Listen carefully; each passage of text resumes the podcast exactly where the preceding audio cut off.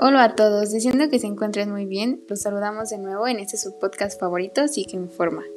Vivi, amiga, ¿cómo estás el día de hoy?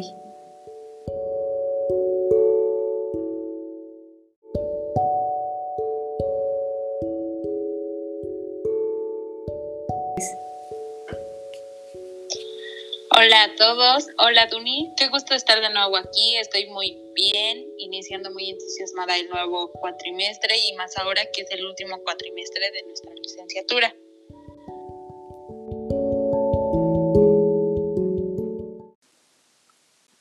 Sé, a mí me da entusiasmo y un poco de nostalgia. Bueno, para los que no son nuevos, por aquí Vivi y yo estudiamos juntas el noveno cuatrimestre de psicología este es nuestro último cuatrimestre y la verdad es que estamos muy emocionadas por concluirlo. También tengo esta sensación de nostalgia, pero sé que nos irá igual de genial que en los cuatro anteriores. Bueno, platícanos, Uni, ¿cuál será el tema del que hablaremos hoy? Sí, sí, ya, demasiada intro. Vamos a comenzar con el tema del día de hoy.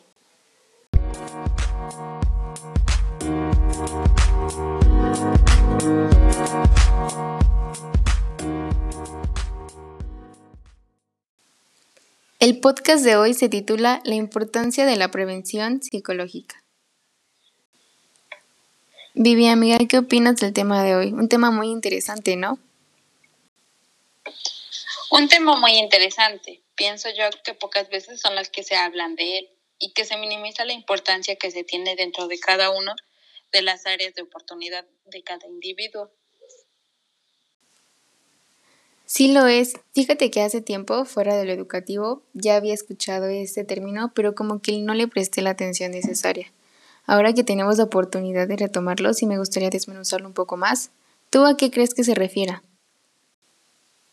Desde mi punto de vista, la prevención psicológica es de gran ayuda para la evitación del daño psicológico. Sin embargo, creo que todos los sujetos tienen hábitos y tradiciones que delimitarán el adecuado desarrollo de la misma prevención psicológica.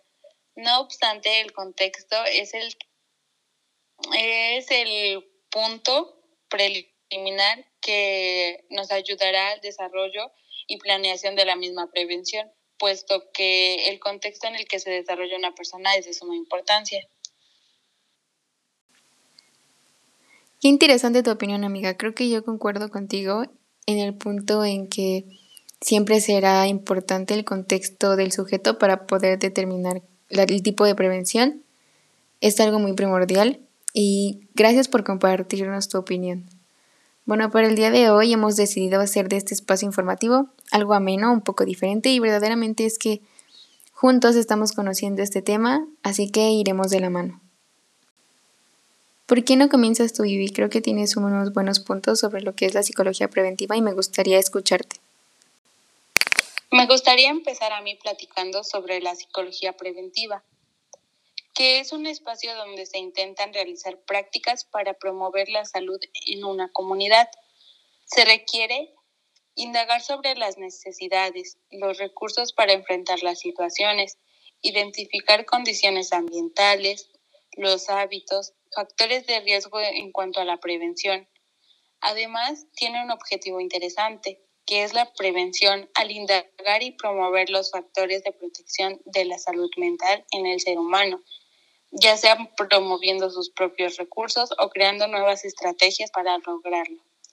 ¿Qué opinas acerca de esto, tu compañera? Concuerdo mucho con, con tu definición, creo que me parece una definición muy completa la psicología preventiva obviamente sí se, centra en la calidad de vida y a veces creo que, que se tiene un concepto muy vago de la calidad de vida. Casi siempre se tiende a, hacer a un lado la salud mental y me parece muy padre que la psicología preventiva nos haga mucho hincapié en eso. Los hábitos, las condiciones del ambiente y los factores de riesgo, claro que son algo que tienen que ver en cuanto a la prevención y mucho más en la salud mental, así como en las otras partes para mantener el equilibrio, como la salud física, eh, lo que comemos, lo que consumimos, eh, eh, eso consumir no solo alimentos, sino eh, pensamientos, eh, hechos de las personas, con lo que nos quedamos.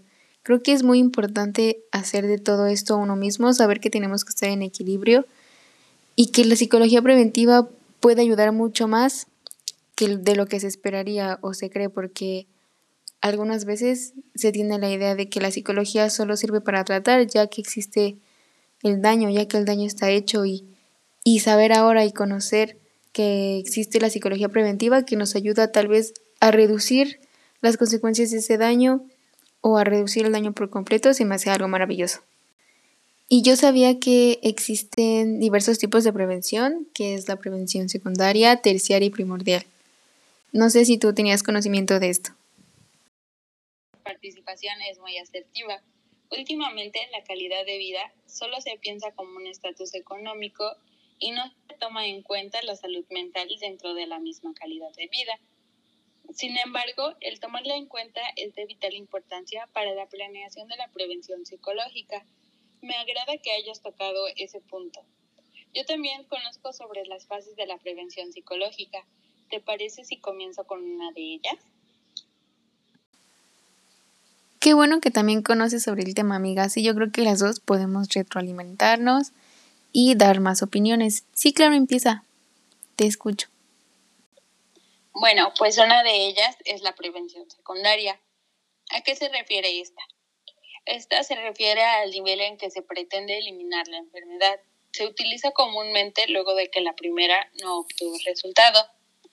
La misma se divide en dos líneas de acción. Una de ellas es el diagnóstico en las primeras fases de la enfermedad y la segunda vertiente es el tratamiento intensivo adecuado para prevenir mayores consecuencias.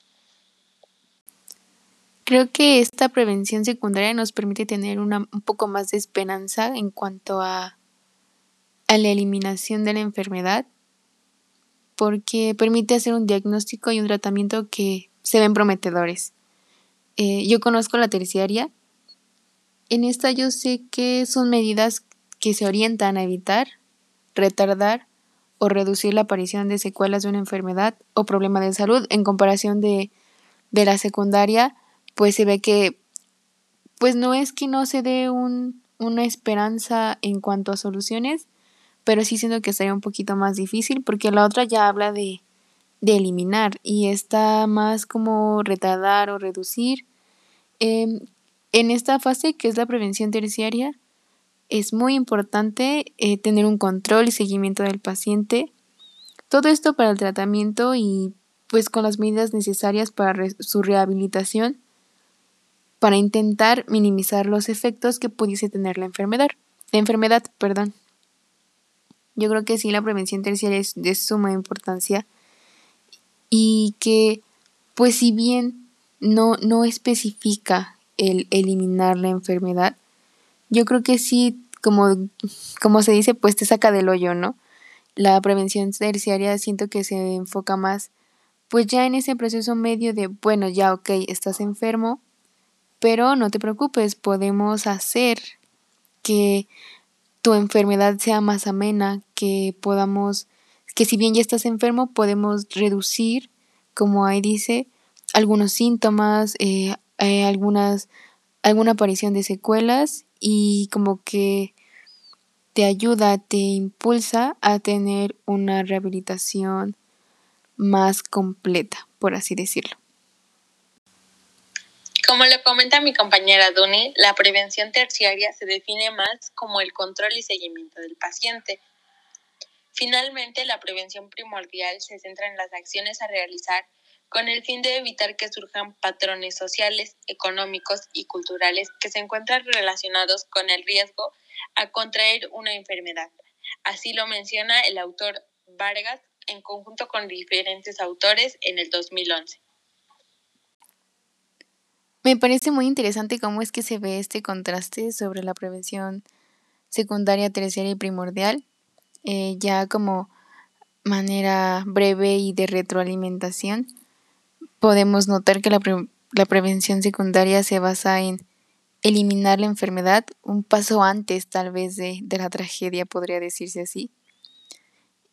Y, y la prevención terciaria es como para sacarte de ahí, ya, ya una vez dentro, dar, ayudarte, darte las herramientas para que si estás dentro, pues no, no sufras tanto como, como se esperaría que sufrieras y, y tu paso por, por ese proceso de una enfermedad o una situación difícil sea llevadero con, con buenos tratamientos, tal vez buenas estrategias mentales y clínicas claramente, donde se lleva un control del paciente para poder aplicar tratamientos adecuados. Y la primordial, pues yo creo que ya una vez pasando esa etapa de enfermedad, pues ves, es como tal vez notar el punto clave donde surjan ciertas cosas para, donde notar que surjan ciertas cosas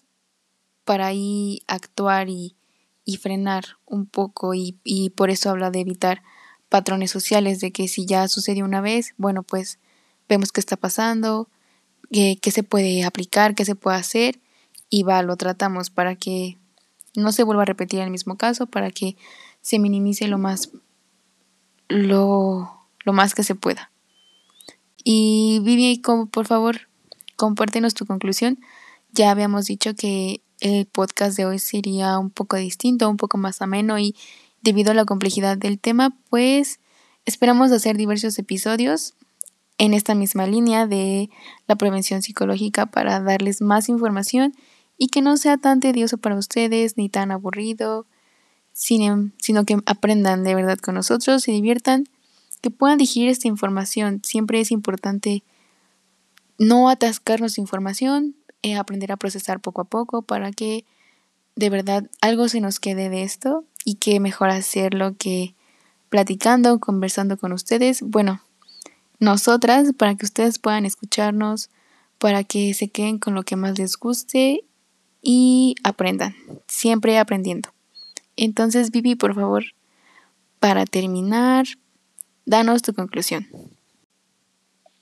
Como lo mencionaba con anterioridad, Considero que la prevención psicológica es de gran ayuda para la evitación del daño psicológico, pues consiste en la integración de estrategias con la finalidad de contribuir a la salud y bienestar mental. De igual manera, un punto importante dentro de este tema es el contexto. Como ya lo platicábamos, el contexto será un punto preliminar para una adecuada planeación de intervención, ya que es necesario considerar cada uno de los factores ambientales. Pero no solo es importante, mi opinión. Platícanos un poco acerca de la tuya, Doni. Gracias por compartir tu opinión. Es muy valiosa y muy recibida por todos. Pues desde mi punto de vista también yo creo que la prevención psicológica es sumamente importante para evitar daños en las personas y para poder reducir casos donde se sufre de más, por así decirlo. Como ya abordábamos hace rato, es muy importante conocer el ambiente, los factores externos, internos en la sociedad. Y una vez, o sea, obviamente identificado el problema, qué es lo que está causando eso, cómo es que afecta a las personas y cómo podemos prevenir que eso que afecta a las personas se reduzca o se elimine totalmente. Entonces, no sé en qué momento no me había dado cuenta de la importancia de la psicología preventiva, hasta ahora es cuando me cae el 20 y digo, wow, qué tan importante es para la vida diaria, porque de verdad hay mucha gente que sufre por muchas cosas emocionalmente, nos, nos invade a todos, las emociones son parte de nuestra vida diaria, entonces poder prevenir brindando herramientas a través de la psicología se me hace algo espectacular. Así que Obviamente la psicología preventiva es muy importante y es muy útil para las intervenciones. Esa es mi conclusión.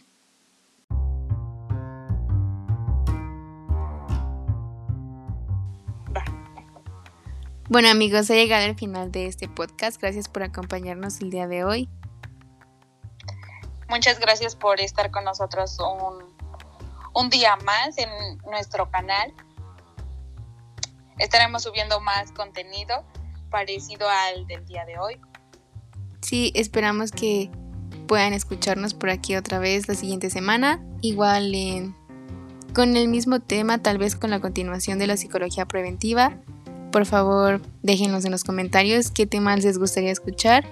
Y si les gustó este episodio de podcast, denle like y compártanlo con sus amigos. Bueno, eso sería todo por el día de hoy, chicos. Nos vemos pronto. Bye. Bye.